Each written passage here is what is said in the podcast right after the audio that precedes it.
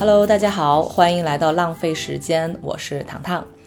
关注我微博的朋友呢，应该有不少都知道，我前段时间参与了一个北大原创短片的创作和制作。那么这个短片也是在六月份的时候全网的发布了。好，这个片子叫做《一块石头》。嗯，发布之后呢，其实有点超乎我的意料之外吧。虽然我们都非常的喜欢这个故事和这个片子，但总的来说，我们收获了很好的反馈。好，然后今天这期节目呢，我就请到了这部片子的呃制片人。导演和编剧也是我们播客的老朋友吕帆师兄啊，来一起来聊一聊这个故事背后的一些呃想法、一些讨论，还有我们为什么创作它的一些比较深度的沟通吧。啊，吕帆师兄跟大家打个招呼吧。哎，大家好，很开心又来返场哈。呃，我不知道就是看过这个片子的朋友，呃，有没有注意到吕凡师兄其实又是这部片子的幕后黑手，像我们 我之前介绍过他的一样。如果还没有看过的朋友呢，这个地方可以暂停一下了，因为我们接下来要讨论的内容都是跟这个片子相关的吧，然后也会讨论到这些片子衍生出来的一些思考，所以大家可以看完这个片子之后再来听我们后面的内容。然后首先想跟吕凡师兄讨论的就是。其实这个片子从一开始策划的时候，它的故事并不是长这样的。嗯，然后我们也经历了中间有一次推翻，然后包括还有好多人的意见呀、各种修改什么的。那你作为这个故事的灵魂人物吧，为什么想到呃当时说要拍北大的这样一个宣传片的时候，要创作这样一个故事呢？嗯，呃，首先肯定还是一种冲动。我自己的感觉啊，就是真正好的故事呢，它一方面是灵光一现，另外一方面也是迭代而成。咱先说灵光一现啊，就是所谓的很多故事可能是老生常谈，对吧？比如说我们这个故事，基本上它最核心的部分是一个师生救书的一个故事。嗯，那救书这个事儿其实绝对不是新鲜事儿了。对我自己，呃，之前在《典籍里中国》第一期上书，其实就是讲浮生护书。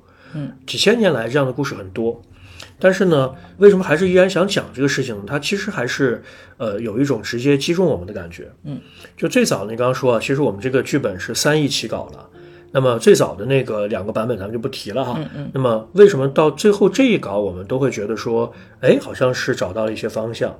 首先，其实还是因为当时一个旧书的场景，因为这这个段落其实我们是看了一个新闻，嗯，是在一个新闻画面里面看到，就是有一个老先生，然后他的书，啊、他可能在搬家啊干嘛的，也不也不知道，反正就是推了一车书，就在雨中，各种书都掉在地上了什么的。我们跟现在的弹幕的心情是一模一样的，我这整个剧疼对，就是好心疼，所以突然间就觉得说，哎，也许这件事情可以拿出来讲一讲。嗯，但是呢，第二个问题就是，那你怎么把它讲好？呃，讲出新意是吧？那么我们就想说，是不是可以把这种特别传统的纸质书和我们最新的一些科技啊，都不是现在的 Chat 四点零了，Chat GPT 四点零了，可能是 Chat GPT 的这个第四百代。嗯，那么能不能结合起来？那这里边它一旦有了张力，我们就能看到一些思考的动向。嗯其实最早我们就是一个概念，就是一场大雨，然后大家就结合这件事情，我们去想呗，对，就跟那个一年一度喜剧大赛似的。嗯，其实你看到他们的那个前面有很多那种前彩的环节哈，或者去还原他们彩排的环节，基本上也是这样，就是先会给你一个情境或者一个最抓人的东西，嗯，顺着这件事儿，然后往外不断的呃扩散，嗯，呃，最后你再慢慢的收拢，它就它就慢慢开始了，所以这个就是第二件事儿，就它是不断迭代。明白。不过从故事创作这个层面来说，有可能跟我们大部分的听众直接的关系没有那么大哈。对但是我想还是先回到就是这个片子，它。作为一个，虽然现在我们不把它称为官方宣传片，但其实一开始策划的时候，它其实是一个官方宣传片来着。是，就它整个呈现的形式，其实跟我们以往看到过的传统的或者普遍的这种大学宣传片都非常不一样。嗯就哪怕有很多大学宣传片，其实也用了微电影或者故事的形式，但是好多其实也是在点燃你的梦想啊，或者就是告诉大家来我们这儿上学吧，你可以实现你自己。对是，但食堂可好吃了。对，宿舍可条件可好了，对你可以在这交到有多好的朋友，对对对，全是假的。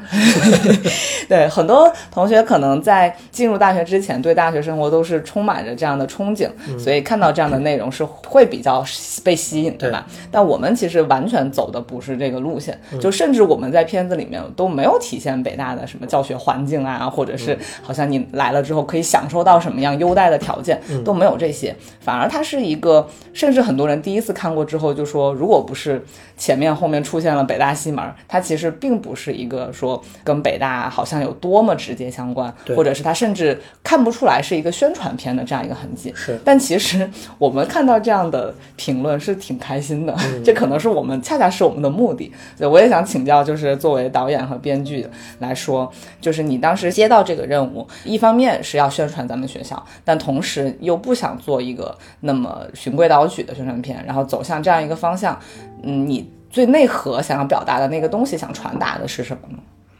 其实是思考。我我我认为文艺作品它一定是要产生，就我们片子里面讲这个涟漪的，嗯，对，它不是一个简单的告知。比如说之前大家听过我跟糖糖录的那个，呃，比如说关于表达的一些内容哈，我我我简单说一下 有点想上课了。没有，大家都可爱可爱听了。没有，就是它是有分类的。你比如说，在公共表达的这个角度啊，呃，一共是分成了四个等级。比如说，表达是不是有高低之分啊？很多人会说，哎，为什么我们听到一个人的说话，我们会会觉得这个人好像说得好？哎，或者有的人他就本能的，你就会觉得你头就会抬起来，耳朵就会竖起来啊。其实这个背后是有学理的根据的。我简单说一下哈，一共分成了四个等级，就是三流的表达呢是改变观众的信息，比如说直播，比如说某场足球赛，他不转播你就看不到。嗯，那但是这个东西是最低级的东西，因为它是只是改变你的信息而已。那么比这个好一点的二流的表达，它是改变对方的能力。嗯，比如说上课，对吧？你之前这个事儿你不会，你上完课了以后你会了，那但是不好意思，这个只是二流的表达。那么一流的表达是改变对方的行为，比如说很多人会说，面试，你是究竟是在做什么事情？北大的很多学生，我每次我每年要把这个话题要讲好多遍，每次到毕业季的时候，当他们要拿着简历出去的时候，我一定会提醒他们，就是你们万万万万不要混淆了改变行为和改变信息，因为大多数同学他在面试的时候，他第一件事那个两分钟的自我介绍，我那个是一锤定音的东西啊，嗯，但是绝大多数同学都把它变成了改变信息，嗯，就是你好像不认识我，我来介绍一下我自己吧。然后很多同学就会把会会把那个简历里边东西又重新再念一遍。嗯，其实这件事对于 HR 来说，他已经烂熟于心了。尤其是这个他想要你的话，或者对你是高看一眼，他一定会研究你的简历的。甚至你的简历就在这几个面试官面前摆着，对你为什么要念一遍呢？其实你把那两分钟非常宝贵的时间浪费掉了。嗯，其实面试它是属于改变对方行为的一种表达模式。我唯一的目的就是你听完我这段话了以后，你在别的候选人的名字上画了个叉叉，嗯哼，它是改变行为的。那么超一流的表达是改变认知和信仰，比如说战前动员啊，毕业典礼了啊，很多 TED 的演讲、TED 演讲，它其实是呃在这个层面。嗯所以，如果我们把一个故事也当做一次表达的话，那么我们是不是应该往更高的层级上走？嗯，所以你刚刚说那个问题，我觉得现在大家应该就分析的很很清楚了。对，就是为什么有的大学它还依然停留在展现信息上，但这种事情，那我们肯定是不做的，那么？对不对？我们当然是往更高的目标上走。嗯那么有一些片子，那它里边有一些宣教的东西，那它可能是改变你的能力了，对不对？你可能以前不知道人工智能是这么做的啊，或者说嗯某些学校讲一个，比如说他们去去比赛，那你可能原来不知道说哦，原来一个国家科创比赛是这么比的，那你现在知道了，这个东西都是相对比较比较低级的低级的东西。对，对，那更好的是什么？是改变行为。行为是什么？特别简单，这就是宣传片的目的，就是我看完了以后想报考你，对，哪怕想来读研究生，这都可以。这对于宣传片来说就已经是最高目标了。对，但是我不这么看，就是我可能更有野心一点。我觉得一个真正好的故事，它应该是去改变和塑造人的，它应该通过思想，通过你讲的这个故事，它娓娓道来的，让你觉得说，我也想跟这片子一块儿去想一想这个事儿，嗯从而做到了我们最后那个改变认知和信仰。那么这件事儿，它一定就是会有更高的传播。嗯，呃、所以我们觉得从从这个角度，我可觉得可以可以解答你这个问题啊。对对对对。就就如果你不把表达分为这四个层级的话，我觉得大家可能都，反正我自己哈，我是不会那么清晰的认知到说，哎，我在看这个内容的时候，其实我被改变的是什么。对但是真正比如说好的，不管是这个小片子，还是说那种很好的电影啊、电视剧，就他们其实最终唤起的是可能人和人之间的那种最灵魂层面的那个共鸣之后，然后可能我会觉得说，哦，我很想。成为他那样的人，对吧？然后我希望做一点改变世界的事情，对。对，但这个野心真的是野心，我觉得也是在我们做这个片子的过程当中，反复的被磨砺，然后被考验的一个点吧。对。因为呃，虽然我们拍的过程当中充满热情、充满激情，但它其实差一点，可能也就不太能够跟大家见面。但吕范师兄一直非常有信心，就是他是觉得说我们的担心都是多余的，他是觉得他无论如何会让这个片子出来，然啊后不不是我无论如何让这个片子，是因为我我特别相信一个一个东西，它的传播是是自然而然的，嗯，传播是有规律的啊。这刚才糖糖语焉未详哈，就是其实就是因为很多人会觉得说，哎，一个大学宣传片里边怎么没有大学啊？嗯，怎么没有教授啊？怎么没有院士啊？是吧？我们的数据在哪里啊？包括比如说一些细枝末节的问题，是吧？很多人说什么大学教室里不应该那么空啊，啊，大学的学生不应该没礼貌啊，对啊，大学的老师不应该那么惨呢、还有北京不不是这么下雨的对呀、呀，北北京就就这些东西是什么呢？就是我们刚才分层的里边那个最简单的那一层。对对因为很多人他对故事的理解没有那么深，这个我们也不能怪人家。嗯，但是你要拿这个标准来要求我的话，我我只能笑而不语。就是我就知道说你这个讲的是最简单的事情，其实我们做的是另外一个维度的问题。嗯，所以我从来对这个片子有信心的原因在这儿，因为我们知道啊，我们没有想去改变那个信息而已。对对，明白。那所以这是从故事和表达设计层面啊、你作为这个主要创作者来说对它的一个考虑。那从这个片子本身，它毕竟还是作为一个大学在发生嘛。那其实中间大家看过的都知道，我们其实是在讨论就是。大学还有没有存在的必要？那再进一步就是说，那大学能够提供给人的那个教育为什么不可被取代？那这个可能是我们希望衍生出来的一些讨论。那比如说在你的心里面，就哪怕不是解读这个片子哈，因为李方兄反复跟我讲说，这个片子发出来之后，其实解读权是在观众的对。但作为你本人来说，呃，关于这个话题，你是怎么去考虑的呢？我觉得可能最吸引我的就是那个大学还有存在的必要嘛。嗯，对。其实我们不是在问大学，我们是在问教育本身。有人的时候就有教育了，你这孩子在妈妈肚子里边就开始有教育了。嗯，呃，十三世纪或者十二世纪晚期才出现了大学的这种现代大学的形态。但是，即便我们就讨论大学本身，经历过这么多次的各种的革命，无论是社会学意义上的还是技术革命上的，大学依然到现在不是还是大家 在人的生生活中，甚至人的成长过程中非常不可或缺的一个一个事情，对吧？对。那以后会怎么样，我们不知道。但是从过去来看，我认为这件事情它很有意思，就是我我特别喜欢讨论的就是那种日用而不知的东西。嗯，呃，我就特别对这个东西感兴趣。比如说一本典籍，比如说一本字典，然后你天天可能看到它放在那儿，但是你不知道背后的故事。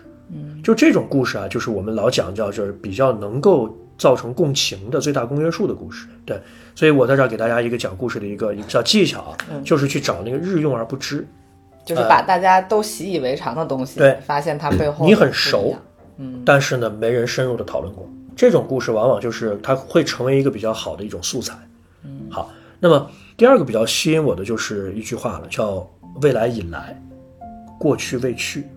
这个未来以来，大家听听的很多了，尤其讨论到 AI 啊，或者现在就所谓的 AIGC 啊，是吧？甚至是从我们所谓的这个 PGC 到 UGC 到 AIGC 啊，我们很多人就会沉迷在这种，呃，各种技术的这种迭代之中啊，然后就说你看每天都是新的，但是我是一直在有一种往回看的一种反思啊，或者说我有这么一个一个习惯，就是似乎我们在追求很新的东西的时候，过去的力量会更大。就这个东西它不是断裂开的，对吧？我们好多人就说，你看，哎，我们有了触摸屏，我们可能就把按键就就没有，不是吧？你现在你你大多数电脑不还是按键吗？对，这个电视的遥控器不还是按键吗？我们好像特别容易快速的进入到一种对新的追逐之中，但其实我跟你说，过去的力量才是真正强大的。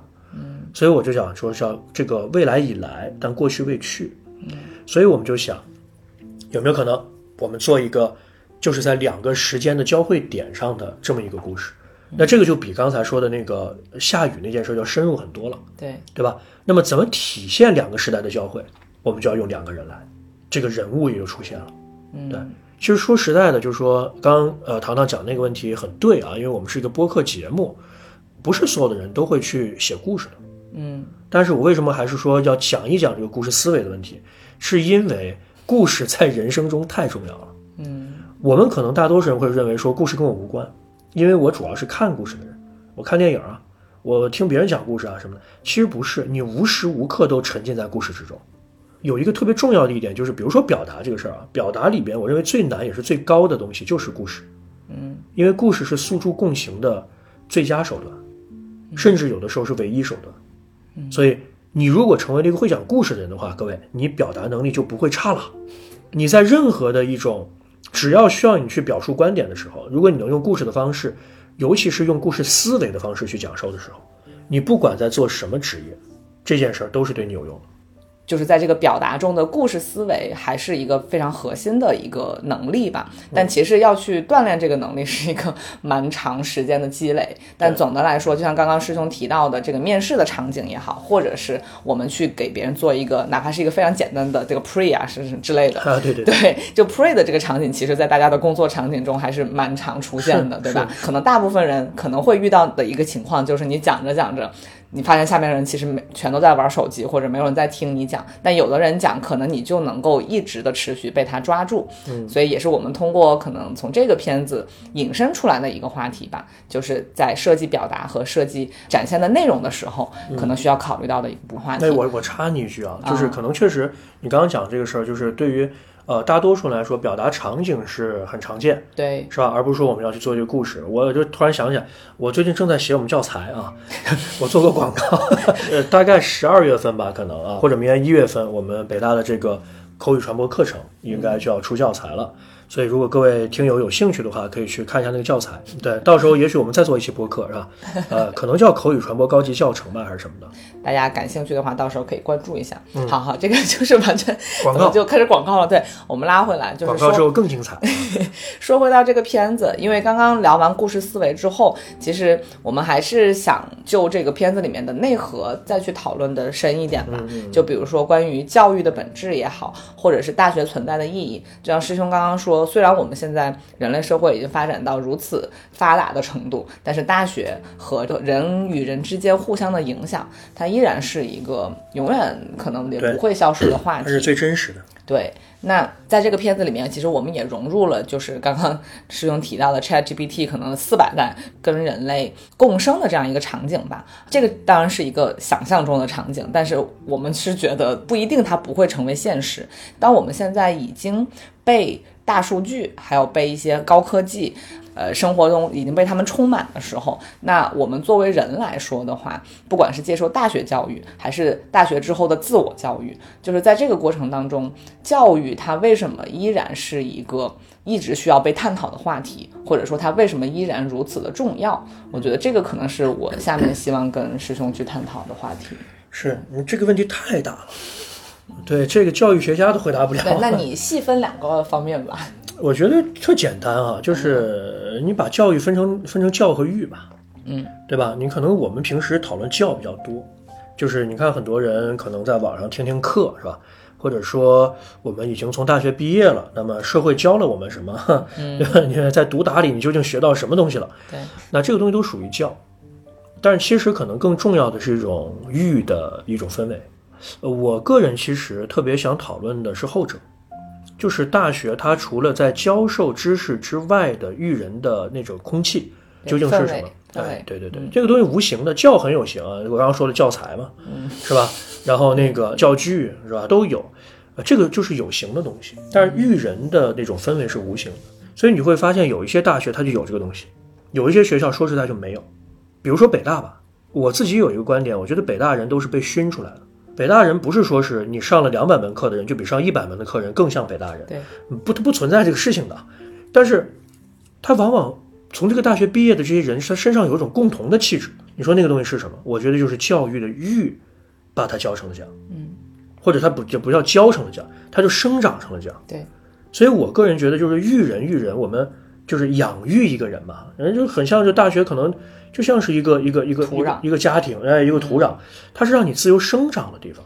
但是我们现在可能更多的我们在讨论的是怎么施肥呀，而且施多少啊，什么时候施啊，多少克呀，可具体了等等。我们现在看到学生们越来越卷啊，卷的背后，其实我认为就是这个，我们没有一种让大家自由生长的氛围了。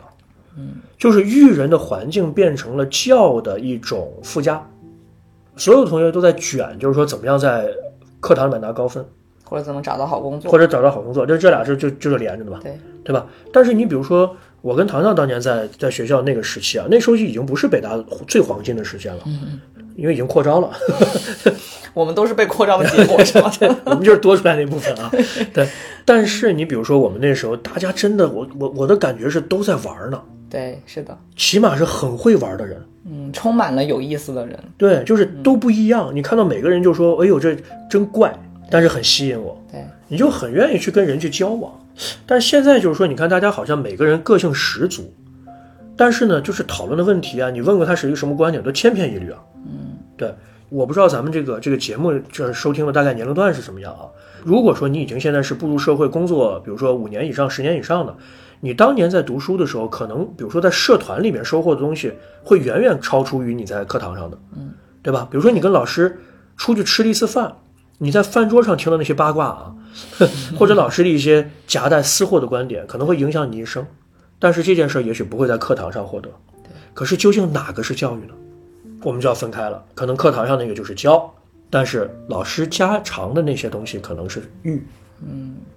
所以这件事情是我看到现在的就是同学们越来越卷，越来越卷，好累啊！我也好好心疼他们，可是我不知道有什么出口，所以我想是不是我们可以好好讨论一下本质是什么，或者说我们更加关注一种就是育人的这种本质啊？那这件事情从亚里士多德一直到现在，从孔子一直到现在，没有变化过。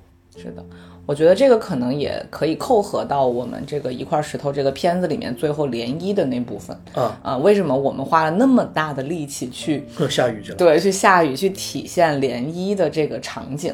其实当时说太对了，大多数人都只看见下雨了。对吧？对就是我，我其实还蛮期待弹幕里面出现说，哦，原来这就是石头激起的涟漪。嗯但是目前为止我们还没有看到，就是 我好想自己去发一个。嗯但总的来说，其实我们对最后那个涟漪是寄予厚望的，但暂时好像还没有走向那一步。但是我可以分享我最开始这个片子还没有发的时候，就我跟我妈妈讲这个故事的时候，我就问她，她觉得大学存在的意义是什么？她其实的那个回答就有点到涟漪的这一点，就她觉得大学在这个环境里面就是人和人之间的互相影响。对不管是你和同学之间，还是你来到这里和大师之间的这个，嗯、大师对你的。影响，还有你反馈给大师的这些自己的思想，就总的来说，它是人和人之间的作用。所以为什么我们其实到了最后，虽然弹幕里面有很多人说啊，AI 也可以做批注啊，也可以做笔记，但总的来说，你如果只是自己在家里面自己看书，哪怕你也记了很多笔记，然后你也生成了很多自己的想法，但是没有人跟你讨论，然后没有一个相对自由的环境，让你自由的去畅想和可能。再去推翻你的想法吧。嗯，总的来说，我们觉得可能大学它存在的意义，其中一个很重要的一点就是人和人之间的互相影响。对然后那个涟漪那一点呢，其实就是一个意象化的东西，就是一个同学、两个同学、三个同学，大家纷纷都围向教授，然后去救书。其实这个救书的动作，它并没有说它是我们最根本的那个意义，嗯而是大家都受到了感召。这个感召可以是教授的精神，也可以是看到别的同学都有这个精神，然后我突然很热血，其实都可以。但总的来说，就是我比较喜欢的一条弹幕，其实就是上面有写到说这是教授的最后一课，嗯，它并不发生在课堂里，但是它产生了涟漪，然后让这些来救书的同学，可能因为这一场大雨，他们都产生了改变。对，是的，就是可能这个老师在课上讲 讲了一辈子的东西，你都没记住，但是可能很多同学会一辈子记得在雨中帮一个老师去救书。我觉得这个可能是人之常情。对对，就包括可能我们很多人会记得军训的时候怎么回事儿了，是吧？啊，记得在什么这个这个社团里面怎么回事儿了。但真的让你回忆你在课上听到了什么，嗯，当然我们不能讲课不重要啊，但是确确实实是在我们的记忆中，恐怕这种这种东西更鲜活。对，所以我觉得你刚刚总结的很好。对，但但是说的有点多了，要留给大家去想啊，象。是啊，是啊，是啊，就但因为作为我们来说，就我真的很热爱这个片子，是是是就是这是也是我好像第一次在微博上为我自己的一个相关的东西，就是好像发了三四次对类似的内容。但总的来说，当然就是大家看过之后肯定都有自己的解读，哪怕不喜欢也是你的一种解读。对对对但不管怎么样，我们把这个作品呈现出来了，那怎么理解就是各位自己的功课了。对对对，对对对。那跳出这个片子本身，呃，就比如说我们从这个片子里面拿走一个话题吧，就是这个 AI 和人类未来的这样一个共生，它到底会成为怎么样的一个现状？因为首先现在其实已经有一些人感到焦虑，对就是说 AI 的出现可能会替代自己的工作呀，或者是未来到底就什么样的工作或者什么样的人还有存在的必要？而 AI 已经发展的越来越智能了，就刚刚你有提到说它已经可以跟人进行非常智慧型的对话了。好，那作为我们来说，嗯，哪怕我们可能离这个场景还有那么一段时间，那作为我们有血有肉的人来说，就怎么去对这样的一个世界进行准备，或者是怎么样去理解这样一个世界呢？嗯，咱不能说不焦虑，我觉得可能是要少焦虑吧，或者缓焦虑吧。就是我们已经活得足够累了。嗯，对，就是 我真的觉得有时候我在想这个问题啊，就是你还有空愁 AI 的事儿呢，你就把你自己事儿先搞明白吧，对吧？嗯 对不对？就是你你还有好多事情呢，你都没想呢，你还在那儿说 AI 会不会取代我的工作呀？没有 AI，你也不一定有这个工作了。就是首先是这个问题啊，就是我觉得焦虑的本身不在于 AI，对而是你对自我危机的一种认识。对吧，我们老说居安思危，对但是其实我们现在有多少人说是能安处于当下呢？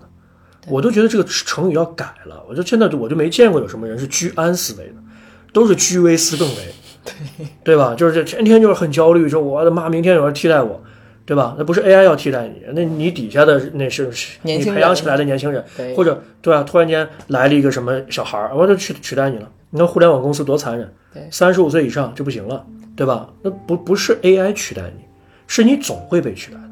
那么这个问题就有意思了，就是人应该向内求，而不是向外看。我觉得讨论 AI 会不会取代我们的工作的这种论调啊，我认为是一种偷懒和逃避。嗯，对，为什么呢？就是我们会觉得说，好像我的不行是因为有一个更强大的存在，某种意义上它是成立的。嗯，但是我觉得我们作为一个人呢，我们真正独特的东西是什么？是我们拥有一种精进的可能性。就你刚刚问的那个问题是吧？就是人的本质究竟是什么？所以为什么我们特别喜欢在大学的这个角度去讨论人的尊严、人的价值？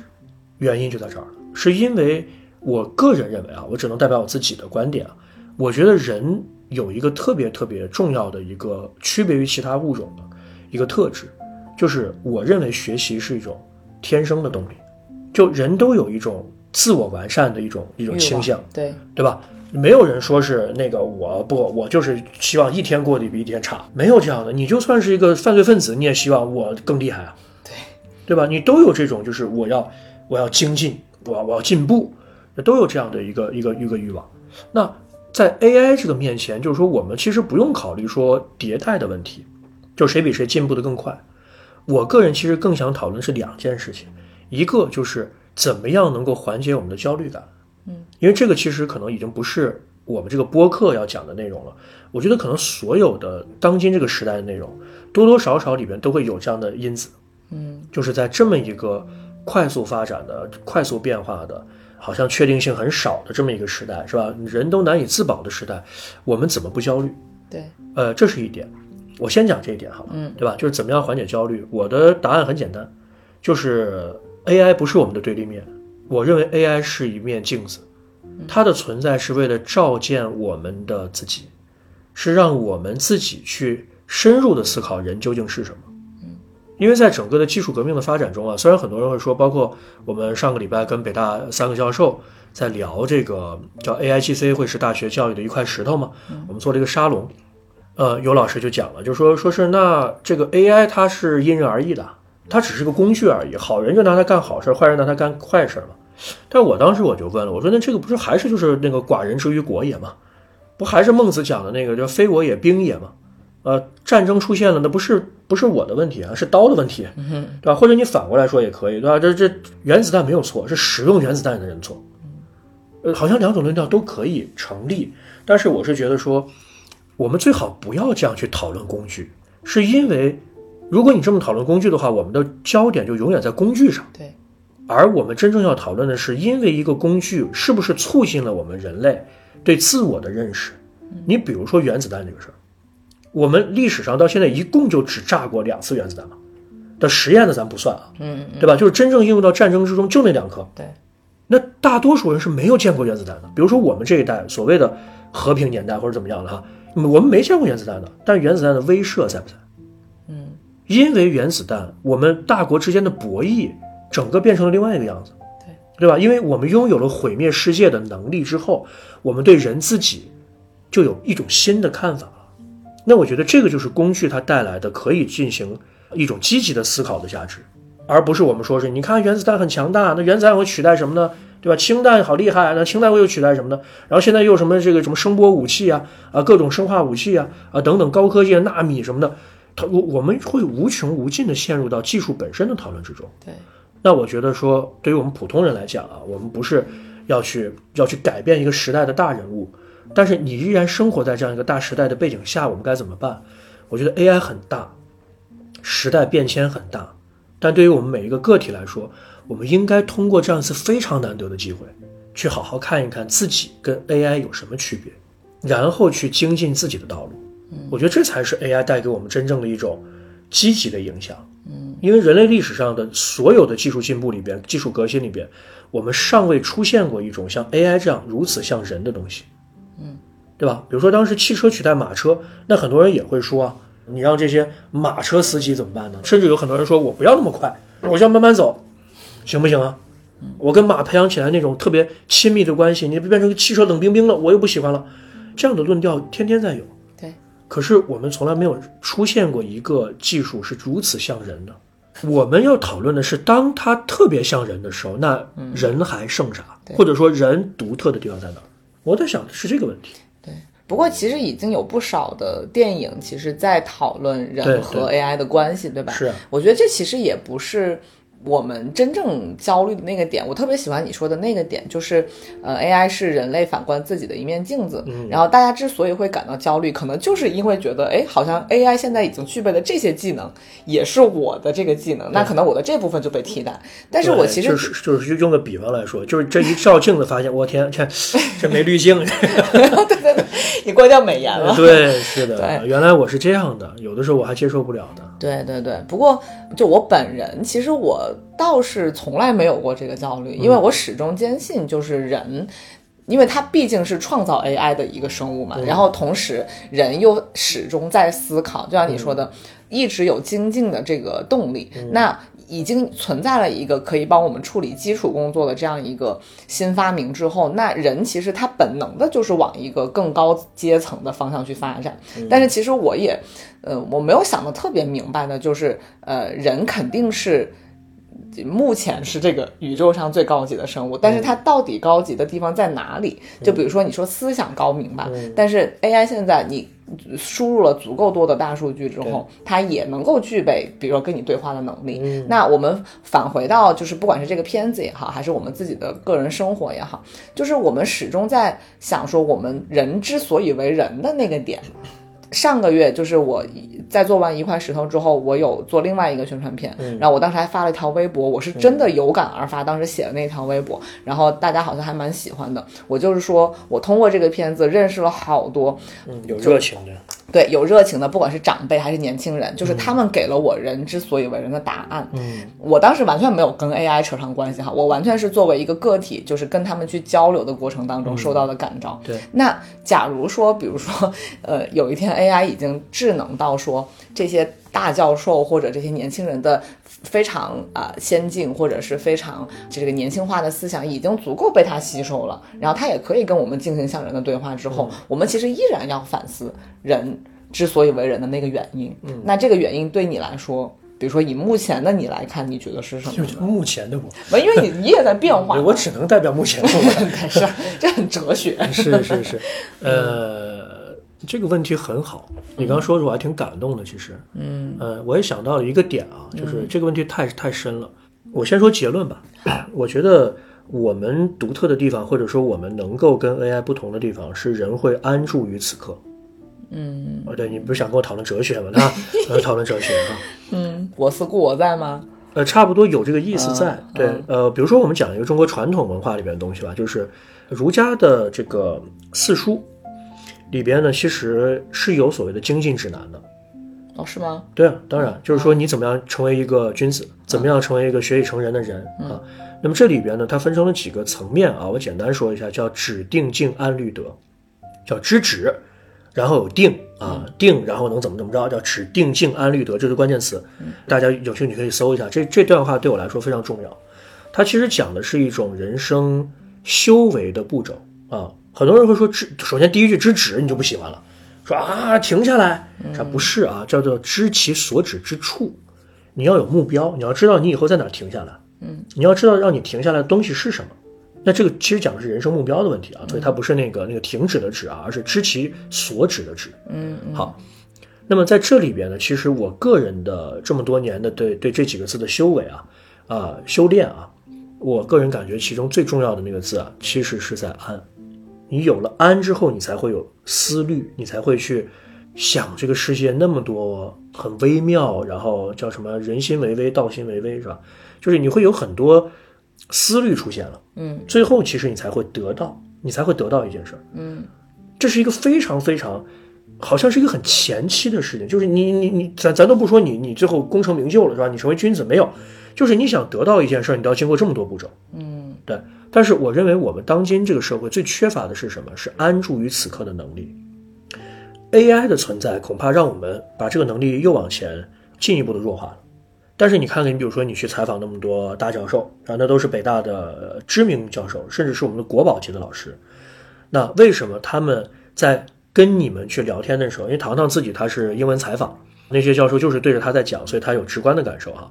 那为什么，比如说这些大教授在如此忙的情况下，他依然会愿意拿出来可能半天的时间，坐在这里跟你谈问题？最后在片子里面，他们也知道，最后可能就两句话。对，这里面有个很有意思的问题了，比如说啊糖糖，你可能都都没有注意到，就是你去跟这些最顶尖的人去沟通的时候，在学问方面最顶尖的人沟通的时候，你之前跟我聊过这个问题，对啊，但是我当时没有反馈给你啊，因为我听到那个东西，我是会心一笑的，嗯，就是你记不记得你当时说，很多人导演会觉得说，哎，既然在片子里面可能只会出现两句话，那我直接让你把这两句话念出来不就完了吗？对，有人我给你个稿子吗？对大教授们很忙的呀，我为了你着想，你不用浪费那么多时间，对对吧？你你跟我聊了一上午，我最后只用两句话，那剩下那句话不都废了吗？嗯。然后我们这儿还打着光，我们几十个人一个团队，那干嘛做这个事儿？你念就行了。甚至比如说，我也不给你写稿子，念你念的就是你说的话，我们先前采，对，前采完了以后，我把这个东西提炼给你，你就照着念就行。其实我们很多的纪录片都是这么做出来的，哦，真的啊、呃，基本上都是这样的。所以很多人是接受这种方式的。呃，特别接受。哦呃，大多数所谓的专家都特别接受这种方式，因为节省他的时间。那你没跟我说过，啊，我对我就说当时有没有这个信给你反馈息我就会更有感触了啊！对继续，但是为什么你看你这采访了十几个老师啊，有哪一个老师认可了这样的方式？嗯，对吧？对这就是北大之所以为北大的地方。这些老师在那么忙的情况下，一个个都鼎鼎大名在各自行业里边，他们肯定比我们俩要忙得多啊。嗯嗯，但是他们一听到这个情况了以后，他们首先想的是好呀，我来聊一聊吧，而不是说我出个镜。对然后当你们给出了这样的意见的建议的时候，说老师耽误您时间了，我这要不然就请您出个镜，咱录上两句话，这样半小时之内就结束了，没有一个老师同意的。嗯，那回到这个问题上来，就是什么呢？就是我们应该有一种能安住在此刻的能力。我在跟你聊天的这个过程中，它不是在浪费我的时间，啊、虽然咱们现在在这个 浪费时间的节目里边啊，但是它不是在浪费时间，它是我在跟你真正的在沟通我的某种想法，只是那个机器把它录了下来而已。可是我更在意的是什么？是那些老师跟一个真人的对谈，他足够的尊重你，你也因此看到这些老师的状态了以后，你会写下一段动人的文字，从而又影响了更多的人。这不就是我们所谓的刚才说的那个真实的关系吗？对。那么这件事情在 AI 里面怎么实现呢？首先，AI 是不可能有安住于此刻的这件事情的。那他会给你一个怎么样的解决方案呢？他给你结论了，嗯，他给你答案啊，这不就我们片子里面讨论了吗？就是知识可以随处获得，答案可以便捷获取，教育还剩下什么？或者说人的本质还剩下什么？就是当我们处在一个这样的时代的时候，那我们一定要考虑的一个问题就简单了，就是有什么东西是能够让你安住下来的？这个问题，我觉得太重要了。举个例子啊，比如说我一个学生毕业了以后，他是出去教这个美学教育去了啊，就教教小朋友去弹钢琴。然后他有次回来跟我说，说完蛋，说怎么办？我要失业了，因为呃有一个软件叫 VIP 陪练，当时拿了上亿的投资，就一下成独角兽了。嗯，就是在当时的那个就教培领域啊，是非常火的一件事情，影响了后面的很多很多的教培的那个那个打法，就叫 VIP 陪练。他干嘛呢？他就说老老师下班了以后啊，那不同学不得回家练琴吗？那这个时候就不需要老师再来练了，干嘛呢？给你个 VIP 陪练，就是人工智能跟你一对一。那人工智能弹的那个音是绝对不会错的，嗯，甚至我们再说一波，你让他弹出贝多芬的风格就贝多芬，对吧？莫扎特风格就莫扎特，他比一个好老师的技巧层面他好太多了。所以我那个同学问我说：“那我们这些老师怎么办呢？我们怎么可能弹的比 AI 更准呢？”嗯，这是一个问题。嗯，再比如说，之前有一另外一个男同学回来找我，他打篮球的，打得很好，就进国家队了啊，不是国家队，进那个省队了。然后他就问我说：“说 说帆哥，你看啊，就是很多人其实，在打篮球的时候，我也关注到，就是那个观众其实不是来看球的，是来看比赛的激烈程度的，它是场娱乐，尤其在美国更是这样，它是个娱乐，它是个秀。嗯，那么我们打的好不好就很关键，就是激烈程度就很关键了。那如果说你比如说现在有这个规划球员这个说法，啊，比如说有外援这个说法，我们比如说从 NBA 引来的引引来的这个球员，那是不是个外来物种吧？嗯，是不是也是 AI 啊？对，那这些人打球的时候，观众的那个明显的那个就就更愿意看了，对啊，他就更激动一点吗？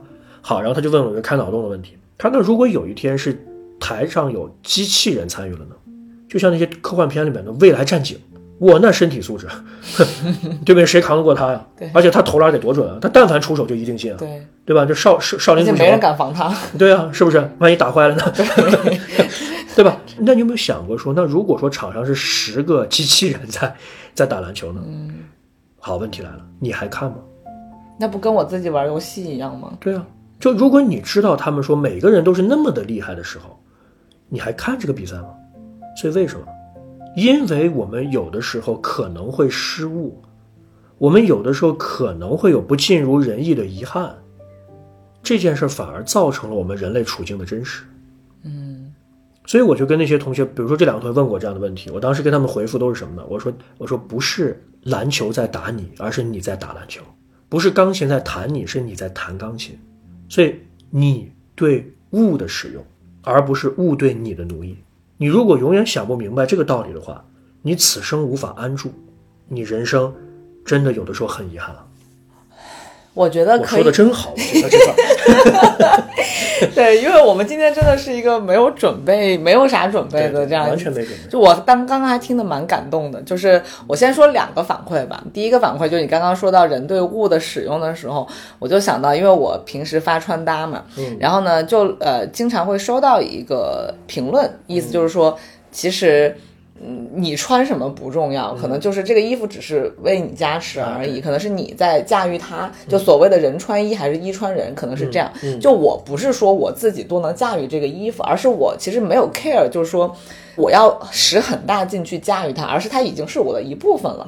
然后这个我是觉得是我在做穿搭非常舒服的一方面。但是很多就是可能看我微博的朋友，时不时的会问我一些问题，会让我意识到，就是他们觉得我把这套衣服照搬回去，我自己买完全一样的衣服，但有可能我。不觉得就是我能穿的特别好看，我觉得不是人的问题，而是你看待他的那个眼光的问题。就是你始终觉得哦，我一定要这样，我才能好看到某个程度。但其实总的来说，你还是在套公式嘛，还是在用一个 AI 的思维在做穿搭。对但穿搭这件事情，如果你真的足够喜爱它，或者你觉得说它其实是你生活方式的一部分，那你其实不会说我要去照搬谁的某一套完全就是一模一样的衣服，对对吧？对而是你对你的衣服其实是有一个天然的情感，或者是有一个就是很自然的流动的感觉，嗯所以它没有什么好像公式化的，或者是那种一定要怎么怎么样的搭配法，所以。这个是我刚刚对你说的其中的一个反馈。第二个就是说回到我采访教授的那一段故事，我也很感动，因为你是第一次跟我讲这个事情。就总的来说，我去采访这些教授，首先其实我在采访之前，我是蛮诚惶诚恐的，因为我是一个 nobody，对吧？就是我其实是好像是提问的一个像机器一样的人。但我当我处在现场的时候，虽然他们没有直接告诉我什么标准性的答案，或者是一个呃，好像大家一听就是哇。这就是普世都适用的一个答案，但我在现场我感受到的那种情感的流动，是我随便举一个例子，就有一位非常有名的呃研究这个跟医学相关的一个教授，他当时我们在问到他说。就是你对啊学生培养是怎么样去看的时候，他真的说着说着，他的眼光就是眼眶会泛泪。他就说：“我把每一个学生都当做自己的孩子，然后每次送他们毕业的时候，就真的很像一个妈妈在送孩子去远方去拼搏他们的事业。就我既不舍，但同时我又很希望他们赶紧去。对对对，就是他其实没有给你什么答案性的东西，就不像 AI 会给你一个标准回答。但我在现场，我们所有人在现场就是。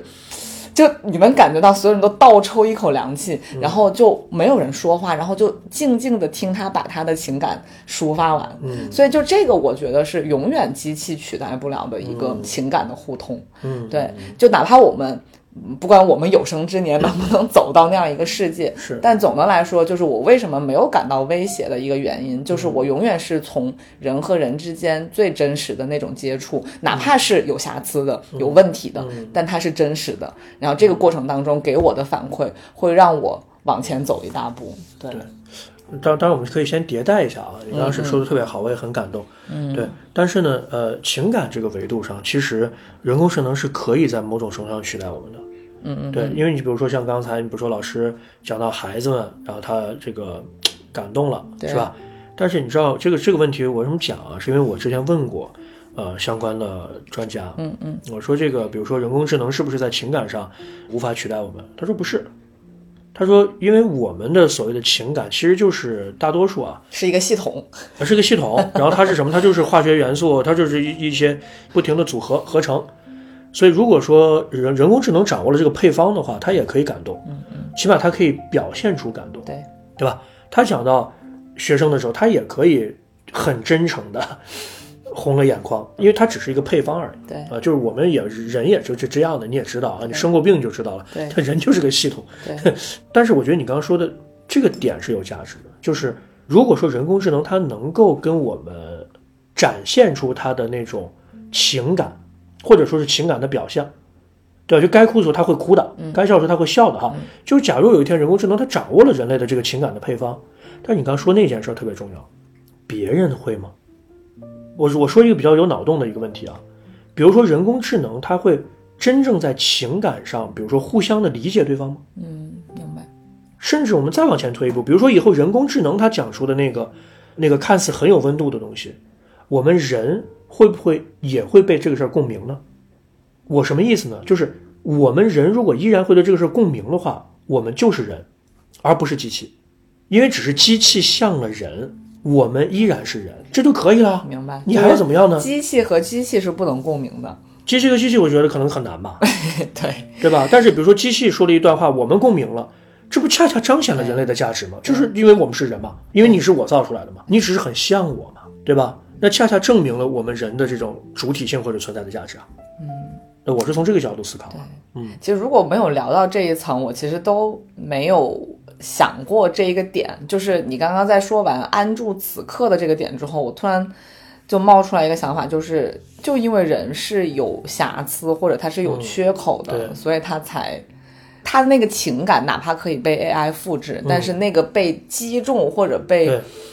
被打到的那个点，就是 AI 是不会被伤害到的，你知道吗？就是它可能会有悲伤，数据，对它可能会有悲伤的感觉，但它永远不会真的被伤害到。嗯，所以有的时候我们可能在精进的过程当中，可能一方面是要成为一个更强大、更优秀的人，但同时可能我们也是不是需要注意的是要保留人脆弱或者弱小，或者是那种太对敏感的那一你说这个特别对，特别重要。就当年帕斯卡就讲过这个问题，他说人是自然界中脆弱的芦苇，但他是有思想的芦苇。对，就是我们我们人是很脆弱的，我们本来在大自然中就是因为我们不行，所以你才进化的最快、最好，对对吧？这不就这个问题吗？那 AI 现在也是这样，我觉得 AI 强大，你不用太太太有这种恐惧感。一般来说，在自然界里边啊，就是什么东西特别强大，一般就被干掉了，嗯，对对对，对吧？他显眼包，对，显眼包，显眼包包。你像当年那个尼安德特人对，比我们智人要强大好多，他就被干掉了，就是你莫名其妙就被干掉了，就是会有很多这样的这样的所谓的进化论啊。你要去你要去看整个的这种生物进化的历史的话，你就会发现这个问题。嗯，就是我们永远不用考虑什么东西特别强大，我们要考虑的是什么东西立于不败，什么东西脆弱但持久。对，哦，这件事儿才是真正厉害的。所以我感觉我最近有刷到一些内容，就是我好像更爱看的是那种人在袒露最真实的脆弱，或者就是说。呃，他很愿意在哪怕在工作或者在别的方面取得了成功之后，他依然有最真实的那一面，就有点像微博最开始出来的时候，好多明星或者是那种大腕儿，他们在微博上是真人在运营，但现在好像都是机器人了，对。所以你就对他完全没兴趣，对吧？他可以把它运行的非常的就是合理并且规范，对。但是你完全没有兴趣看它，是。对。这这这好像是我第一次通过讨论这个问题，就是想到人的脆弱这一面可能是更需要被保留下来的。我其实自己是个蛮慕强的人，虽然慕强也不是什么很好的品质，但是我我其实是会对那种弱小或者软弱的东西，天生有一点点的说那个东西应该被击溃或者被消除。特别是在现在这样一个大环境吧，你会越来越多的看到有人还愿意去表露脆弱，或者是去表露一些迷茫。我觉得这个是还挺可贵的。就是刚才说那个问题嘛，就是镜子的问题嘛。对对对吧？你就看到了这个，对。但是你比如说脆弱这个事儿吧，我我我就想稍微聊两句啊。嗯，就是我们我们在自媒体中，因为我们经常在展现的就是一个完美的形象，，对对是的。所以我们整个社会的焦虑，我觉得跟整个自媒体包括他者关系了形象的建设是很有关系的嘛。是的，对不对？你比如说糖糖，你的那个什么穿搭，因为我完全不懂穿搭啊，对我我就穿上就行啊。对但是我我也注意到，你看好多那种穿搭的那些博主啊，就他其实衣服只是为了衬托他自己，他会搞一个特别隆重的场景，可正儿八经的一个富含各种小心机的姿势啊，精致的这个面容等等。但是你像糖糖一开始的穿搭，就是他连脸都不露嘛。就是可能好像觉得说，哎，这个衣服本身更重要。那后来，呃，露了脸了，大家也更喜欢了呀。对，但是但是确实，你比如说你跟很多那种所谓的什么穿搭博主啊什么的，我觉得就是在气质上是不一样。也不用这样了，就你这样不是，嗯，比如说啊，比如说背景的选择啊，你可能就在家里边一个角落，我是没有条件了。啊不，这也是一种选择了，是是对不对？我相信可能很多糖糖的粉丝就是喜欢这种自然随性啊的这样的风格。如果你有一天就是每天你你的每一张照片都是精修过的，明白，一张照片花两个小时修，呃，可能很多粉丝也就不想看你了，嗯，对吧？所以我觉得这个也是，就是说，呃，我们要活在某种真实中，嗯啊，不要怕去袒露自己的脆弱，因为世界本身是这样构成的啊。你看那些电影里边都有这样的情节，灵魂黑夜，灵魂黑夜是吧？就是你你你你你不然的话，你不是个真人啊。如果你看到一个人的朋友圈永远发的都是他在马场、他在高楼游泳池啊、他在下午茶，这人一定活的是一个很虚、很虚伪的一个，嗯，对吧？就是我们要成为一个真实的人，才有可能成为一个真正的人。对对，尤其在 A I G C 的这个时代下，因为它可以把假的变成真的，那么你就应该更活在真实之中。我觉得这个是给我们的每个人的提醒。对，就是 A I G C 可能说到这个，嗯，大家可能能想象到那个具体的对象不是很明确，但是回到我们生活当中最具象的那个表现，其实就是我们每天刷小红书呀、抖音呀，就是这种东西，它灌输给你的大数据。呃，根据你所谓的喜好选择呈现给你的内容，其实我看见好多人都在讨论一个问题，就说他推给你的都是理想化的生活或者理想化的人设，但是好多博主也因此而塌房的原因，就是因为他们太依赖依赖于这种自己为自己创造的人设，嗯，所以这是还是蛮危险的。所以一开始这个网络给了大家一个幻象，就是好像在某个遥远的远方存在一个自己理想化的人格或者一个人，但其实每一个呃呈现自己理想自我的人跟普通人都没有什么不一样，但是就是因为这个自媒体的发达、网络的发达，让大家增添了这种焦虑吧。对对对这反正也是 AI 发展的一个，我觉得还蛮重要的后果。因为如果机器人对大家来说比较遥远的话，那大数据其实就是非常非常近的。对对对，对是的，就是那个嘛，你不要凝视深渊嘛，那深渊也在凝视着你啊，对吧？就当当当你去为了某种理想，或者为了一个所谓的人设，然后在不停的去营造自我的时候，你要知道这件事反噬你的可能性是很高是的，我没有见过一个没有被反噬过的，就是我我玩微博这么多年，全都塌房了，所以非常非常危险这件事情是的，。是的，对，所以大家就活在真实的生活里面，然后对真实的自我有一个认知，我觉得这可能比什么都重要。管他什么 AI，回到爱，哎呀，好了。行，呃我最后再回到一个，就是我可能过了几年才想明白的一个事儿，也作为咱们的一个结尾吧。嗯，就是我最初在看《无问西东》这部电影的时候，其实在这个陈楚生演的这个角色去问他的教授，就是我理科成绩不好，但是我其实还蛮想学文科，但是我觉得好像优秀的学生都学理科的时候，他的老师跟他说的一句话就是你要知道自己内心的那个真实是什么。好，然后当时那个电影其实拍的还是蛮文绉绉的哈，他的解释就是说，当你回顾自己的一生，没有感到悔恨，然后你是为当下是为什么东西而感到激动或者热情，就这个真实才是你在这个世界上可能最宝贵的东西。然后你要基于这个真实去做出你的选择。就当时我看的云里雾里的，我说什么玩意儿，不要拽词。但是其实经历过几年之后，你再回到这个真实的概念里面的来说，我觉得我能给出来的一个解释就是，回到我们一块石头这个是这个片子的创作吧，就是我在投入其中的时候，哪怕这个片子没有什么经济收益，甚至完全没有哈，但是我在投入当下的那个感动和那个热情。我觉得那个就是我的真实，然后最后它上映之后，看到大家很真实的反馈，我内心的这个悸动吧，那个也是非常真实的东西。哎别哭别哭，所以我就突然经历完一些事情之后，再去反思这个概念的时候，我就能理解了。对。对，所以很多东西可能需要一点时间去沉淀，然后也需要大家可能就像刚刚师兄说的，安住在此刻的时候，抛开了你工作上那些很卷，然后很让你焦虑的事情，你回到自己内心深处去感受那个最让你心潮澎湃对的那个东西。可能是需要一点时间去找到的，对嗯，但你找到那个东西之后，你就能知道你和机器人的区别在哪里了。嗯，是的对，，那也就是人之所以为人的一个因为。我们不是靠数据驱动的，人有的时候，大多数时候是靠价值驱动的。对这也是我们在片里面很想传递的一个观念啊。当然，目前还没有看到这样的评论，但是，但是我确实觉得，就是说，比如说在教育本身这件事情上来，呃，如果我们靠刷题进了北大，你只能说你是一个合格的高中生，而绝对不是一个合格的大学生。嗯，当你有一天从这个学校的土壤里边汲取到了一种价值驱动，就是我们所谓的学以成人、人之为人的本能的一种目标感。嗯，或者说我突然间有一天发现说我要成为什么样的人了，不是什么职业，这完全是两件事儿。对而是我要成为一个什么样的人。我为了成为这样的人，我宁可有些牺牲，我宁可有些慢，甚至宁可有些笨。如果有一天找到这样的东西的话，其实它就是价值驱动的。这样的人，我个人认为啊，起步慢，走得长。但是我们现在大多数人是数据驱动的，就是刷简历啊。最近抖音上有个特别不好的现象，就是一堆学生，然后在那儿用同样的一首 BGM，在展现自己的人生的高光时刻。什么高光时刻？就是比如说保研上北大，然后下来怎么回事？创业就拿了几个亿，就是这个就是一个更典型的那种就是过滤器。对他把他二十年的人生就是变成了二张照片。其实这个东西我觉得特恶心啊，他就是用来吸赞的。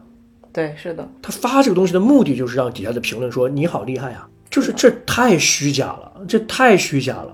包括微博上，我前两天毕业季，我就看到一堆同学在晒毕业照的同时，有一种非常强的那种看我看我看我的感觉，嗯，对吧？就是刚刚讲的那个东西，就是如果你的人生还停留在说，我甚至要在自媒体的形象里边，我都要去营造这种刷题感，就是一件事又一件事的完成。我昨天还看到一个北大一个学生发的那个抖音，就是把他人生中二十件事儿，然后呢每一个事儿夸画个勾儿，然后下来就是什么？你看国际竞赛一等奖，是的，然后，夸画个勾儿啊，我去旅游，啪一堆照片，啪画个勾儿，我跟校长合影了，啪画个勾儿，我去五月天演唱会了，就是有什么必要？那是你的生活，你画勾儿干嘛呢？这就是我说的那个，就是你不要活在一个数据驱动的世界里边。嗯，你但凡是数据驱动的话，你你相信有一天一定会有更多的数据涌现进来。那那你你你这勾要画到什么时候呢？对吧？或者你就是想给别人看你画勾的人生，对，那我觉得这个首先就已经出现价值观的问题了，对吧？我想看到的是那个你画叉之后你怎么办，或者你为了画上一个勾，你付出了多大努力，而这件事对别人有启发，你才是一个跟社会发生真正关联的人。你传递这种所谓的你的优秀，我认为从这个事情本身上已经证明了你非常不优秀，而且你缺乏一种共情力。所以对于这样的学生，我真的是有意见的。所以回到这个问题上来，就是我们希望更多的人可以找到自己人之为人的价值，从这个角度出发，你才能够去探寻教育的本质，甚至是人的本质。嗯，我说完了啊。这也是吕帆师兄难得的露出，就是那种很有批判性的一面。因为因为我们现在身处在高校，而且还是一个不错的高校，所以其实面对这样的现象，可能会尤其的愤怒吧。但是呢，也不能说怪这些同学本身，其实不知道是这个社会的大环境，还是家庭教育，还是就是各种综合的元素吧，就可能综合形成了这样的影响。但总的来说，不是，就是不要为了点赞去生活，而是你的生活本身就很赞。那个点赞就是一个爱心，是什么呢？是共情之后我们心心相印的时候，我才要给你点赞，而不是像现在这样子变成了说我包装营销自己。你觉得这个人好像说哇，他好厉害呀、是吧？他好美啊，他的腿那么长啊，对吧？P 的真好啊。嗯，就是我们现在会为了假的东西去点赞这个事儿，我很讨厌，就是这个问题。是的，而且我觉得经常刷小红书或者抖音的朋友，可能也会发现，就是每过一段时间，其实像这些社交平台上的关键词都会换一波，然后很多人就会抓住这个关键词，就知道这个是流量密码，然后又去走一波。但其实内容都是垃圾，当然就这个也是一个很重的词。但总的来说，就像我之前也发过一篇微博，就是说我们已经看不到真实的人的性格，然后看到的只是垂直的内容，就是每一个垂直的内容背后都是一个虚假的人。但是因为大数据的算法，或者是为了挣钱的各种目的吧，就是把大家驱赶到了这样的一个方向去。但是不管大家做出怎么样的选择吧，我觉得至少你你选择是走这条路还是不走这条路，你心里面有有一个认知就可以。就是我为了赚钱，我选择了，OK，你知道自己是为了挣钱而选择。但如果你完全没有意识到，就是说，哦，我稀里糊涂就上对，了上就是了贼船了。你最后把自己也骗过去了，就这个是一个非常危险的事情。对对，但是当然，就听我们节目的听众，我相信好多跟我年龄差不多哈，就不是属于大学生那个年龄段。但是希望就是我自己也好，或者是大家在社交媒体上进行冲浪的时候，就有这样一个警醒感，就是其实这些都是假的东西。对啊，但当然，就它肯定存在真实的内容，但是它都会被淹没在这些巨大的话题呀、还有热量之下。那你可以去关注别人的生活，但是不要投入太多的心力去相信这个东西。对对，就是我们作为人来说，还是要像师兄说的，安住在此刻，寻找自己内心的那一种真实感吧。对对。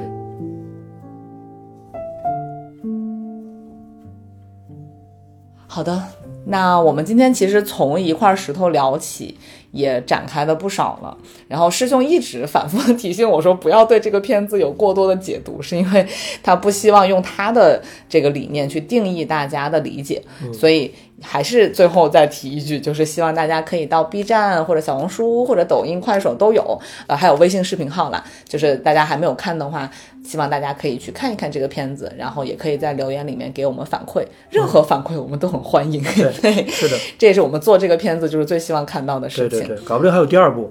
对，就是我们其实是一个想法很多的团队，所以就是如果还有机会的话，我们也希望未来可以做出更多我们自己开心的作品吧。是的，是的，下一步就叫一派胡言，欢迎大家投来，就是骂批判的目光对。批判的弹幕。对对对对，好，那最后就是这个片子，除了我们是主创团队之外，嗯就我其实也是这部片子最后那个片尾曲有写词，然后也有演唱、啊啊对，所以最后就用这首歌的清唱来作为结尾吧。太好了，嗯呀，对，这首歌的名字叫做《星湖》，其实它是从这个北大的未名湖的这样一个角度去唱出来的。因为北大的未名湖真的是一个很特别的存在，呃，可以影响人很久的这样一个存在吧。嗯，所以嗯，就就这样创作了这样一首歌。嗯，OK，来吧。好，世界已经太满了，装不下年少荒唐。你还敢不敢留出那大胆的想象？你从远方赶来，拍拍我的肩。没说完的故事啊，值不值得留恋？别怕浪费时间，别怕经历冒险。生命的旅程不停向前，怎能不改变？你从这里出发，就是塞满行囊。